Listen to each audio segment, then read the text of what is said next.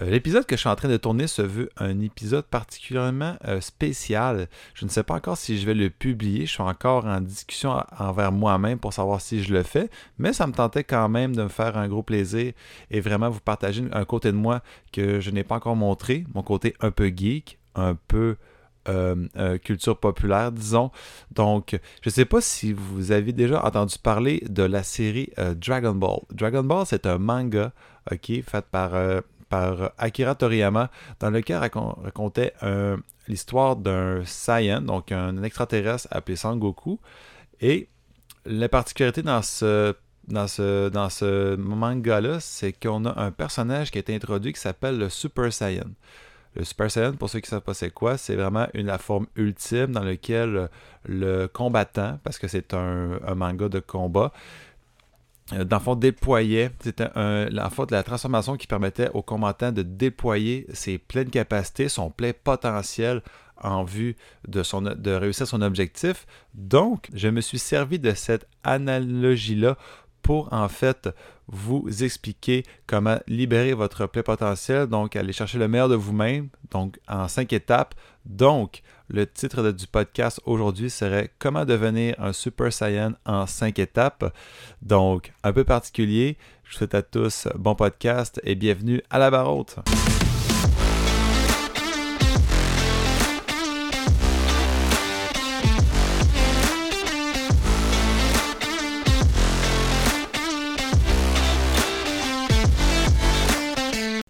La première étape afin de bien libérer son potentiel est d'avant tout de se trouver un objectif assez spécifique, donc clair et précis, pour vraiment savoir où s'enligner. L'objectif doit être entre autres euh, spécifique, il doit être aussi mesurable euh, d'une certaine façon, il, doit être aussi adaptatif, il peut, mais surtout doit être réaliste, puis aussi doit être établi selon un temps précis. On va décortiquer ça un petit peu aussi chacun pour faire euh, un exemple aussi, pour vraiment bien imager. On va utiliser un exemple euh, qu'on peut très bien reconnaître. Donc, l'objectif qui doit être spécifique, ça veut simplement dire qu'il faut que l'objectif soit en fonction du but qu'on aimerait atteindre, en fonction d'une discipline quelconque aussi. Par exemple, on va prendre euh, tout bonnement le, principe de j'aimerais pouvoir, mettons, nager un 400 mètres sans arrêter. Donc, pour l'objectif, donc, donc, je vais m'améliorer en natation, par exemple. Donc, je dois avoir un objectif qui est spécifique à ma natation. Je vais réussir à faire 400 mètres sans arrêter. Le 400 mètres, c'est quand même assez spécifique. On a une distance. On a aussi une condition de réussite qui est de sans arrêter.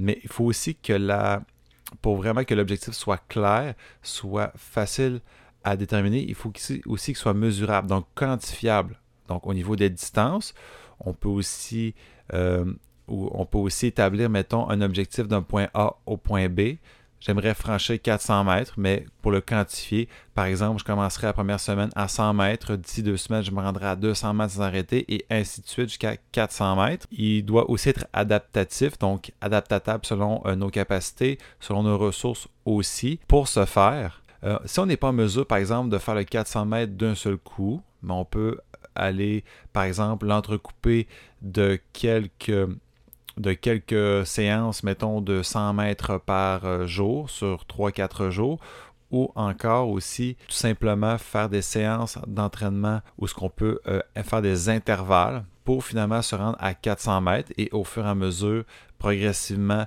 augmenter la distance.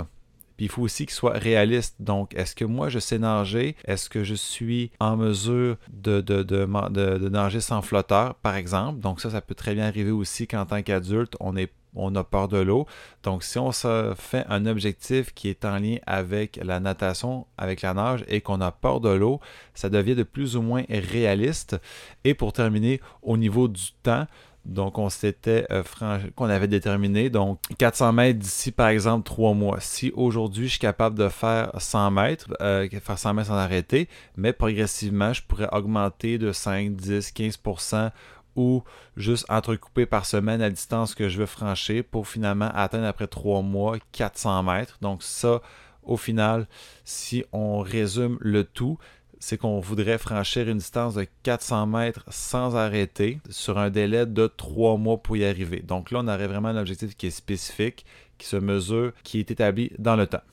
Comme deuxième étape qui vous permettrait en fait de débloquer votre Super Saiyan interne ou encore votre plein potentiel, c'est vraiment de faire appel à du support ou rechercher aussi euh, du support, peu importe d'où il vient, en notant que ça vient entre autres vous aider pour votre objectif initial. Vous pouvez faire appel entre autres à votre entourage, euh, donc les gens qui sont autour de vous, euh, un partenaire d'entraînement ou un partenaire qui aurait le même objectif que vous pour vous permettre en fait de vous rivaliser, mais aussi de vous améliorer mutuellement de jour en jour.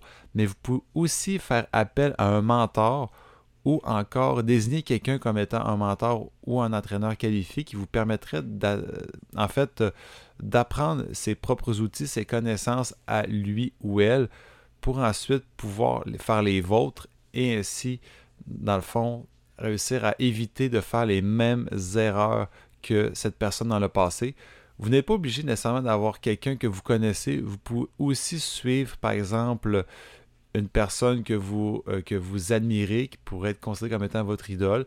Par exemple, si on revient avec l'exemple du nageur, mais vous pouvez, par exemple, vous fier à des nageurs que vous avez déjà vus aux Olympiques, entre autres. Je donne l'exemple de Michael Phelps. Je n'en connais pas excessivement d'autres, mais ça, ce serait l'exemple qui vient en tête.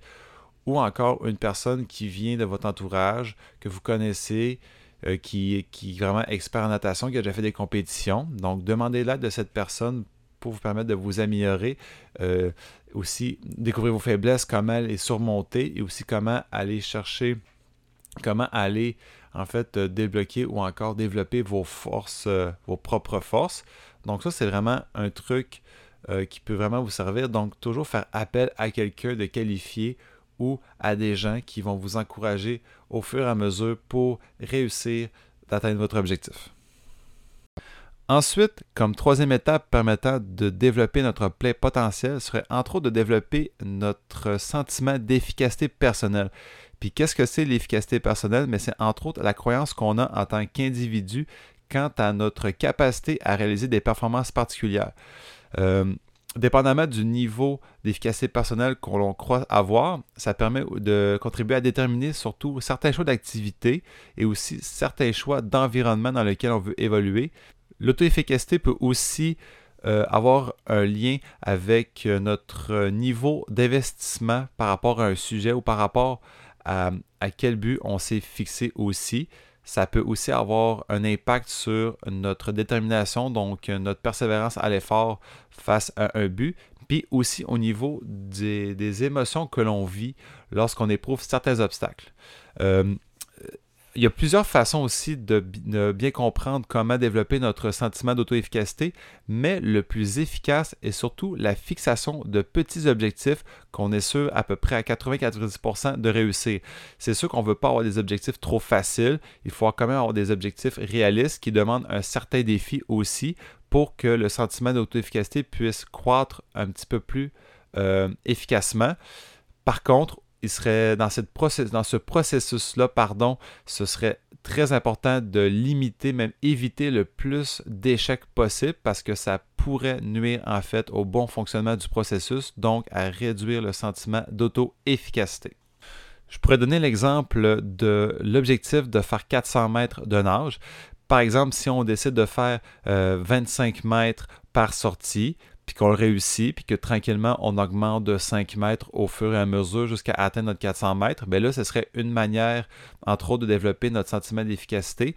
Par contre, si on décide tout de suite de faire, je vais me tester au 400 mètres, puis finalement je flanche à 200 mètres, exemple non-stop, mais là, ça viendrait réduire probablement le, notre sentiment d'efficacité, mais aussi réduire la motivation euh, qu'on s'était, entre autres, octroyée pour réussir, pour pouvoir atteindre ce genre d'objectif-là. Ensuite, comme quatrième étape, qui pourrait aussi être la troisième étape, serait de monter un plan que ce soit d'entraînement, que ce soit euh, un, plan de travail aussi, pour nous permettre en fait de tracker ou encore de prendre des notes sur notre progression. Euh, établir une routine aussi. Par exemple, je décide que le lundi, mercredi, vendredi, je vais faire de la nage à telle heure, puis que je m'y tiens. Puis tranquillement, au fur et à mesure de ma progression, je vais noter mes bons coups, mes moins bons coups pour ensuite m'y fier, puis essayer le plus possible de me rapprocher de mon objectif dans lequel j'ai mis une échéance de temps également. Donc, avec une structure, un plan, ça nous permet surtout de ne pas se perdre dans l'objectif, mais aussi et avant tout de progresser de manière dans notre rythme dans le fond.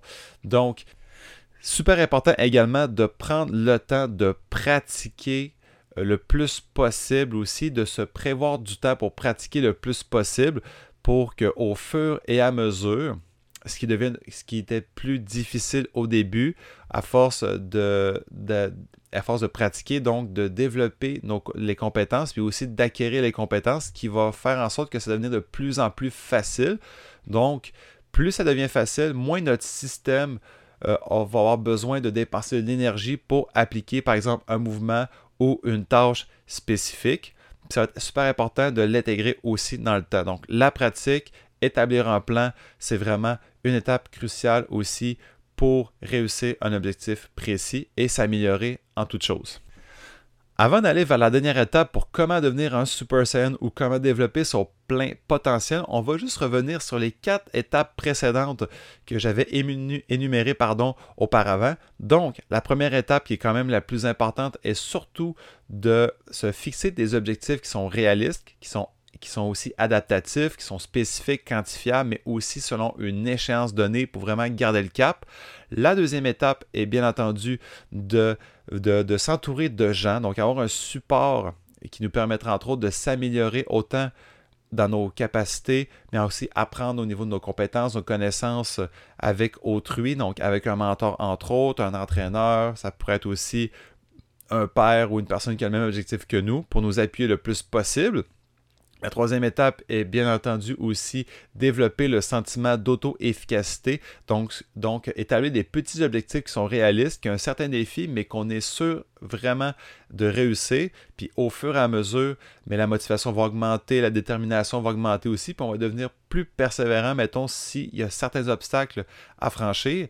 La quatrième étape aussi, donc, c'est vraiment de monter un plan, un plan détaillé avec une routine, un horaire pour vraiment euh, s'orienter sur ce qu'on a à faire, puis vraiment avoir un, point de vue vers le point A et le point B qui est vraiment aussi la, finalité, donc l'objectif, et vraiment de pratiquer le plus possible, peu importe ce que vous avez à pratiquer, pour vraiment rendre le tout beaucoup plus facile et devenir également beaucoup plus confiant et plus motivé à notre réussir notre objectif. Et surtout, le dernier à mentionner pour vraiment débloquer, donc devenir le Super Saiyan.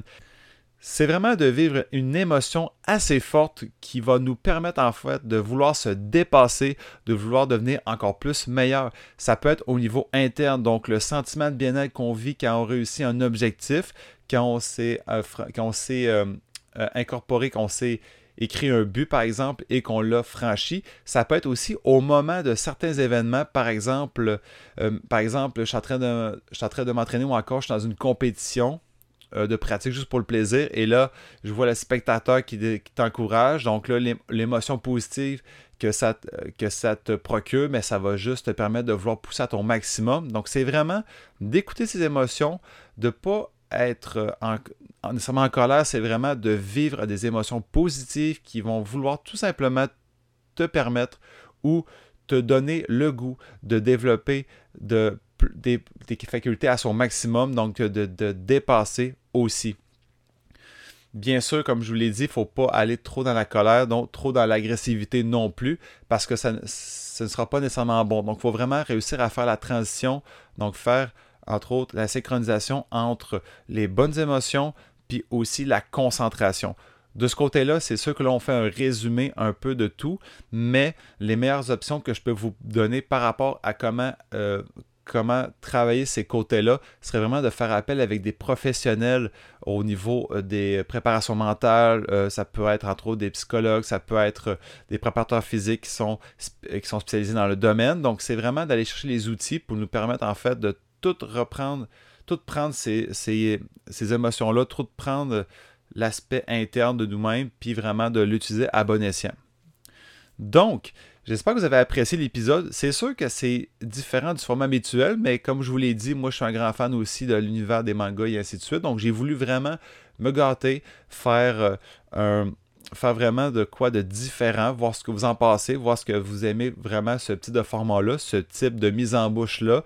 Donc, n'hésitez pas, bien sûr, à laisser un commentaire. Euh, vous pouvez essayer de me contacter aussi d'une certaine manière si vous, avez des points que vous voulez discuter avec moi.